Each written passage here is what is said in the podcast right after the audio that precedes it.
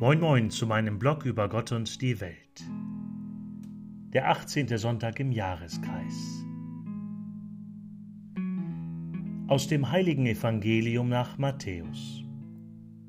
In jener Zeit, als Jesus hörte, dass Johannes enthauptet worden war, zog er sich allein von dort mit dem Boot in eine einsame Gegend zurück. Aber die Volksscharen hörten davon und folgten ihm zu Fuß aus den Städten nach. Als er ausstieg, sah er die vielen Menschen und hatte Mitleid mit ihnen und heilte ihre Krankheiten.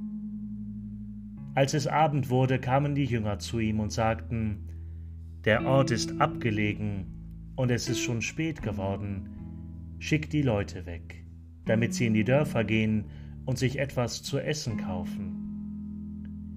Jesus aber antwortete, Sie brauchen nicht wegzugehen, gebt ihr ihnen zu essen.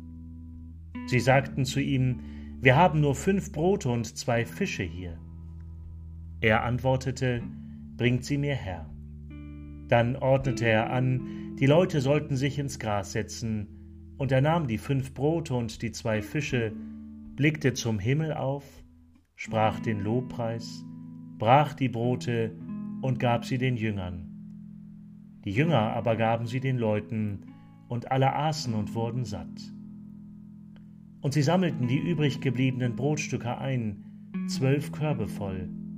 Es waren etwa fünftausend Männer, die gegessen hatten, dazu noch Frauen und Kinder. Evangelium, frohe Botschaft unseres Herrn Jesus Christus. Aus dem Matthäusevangelium, Kapitel 14, Vers 13 bis 21. Schönen Dank fürs Zuhören und bis zum nächsten Mal.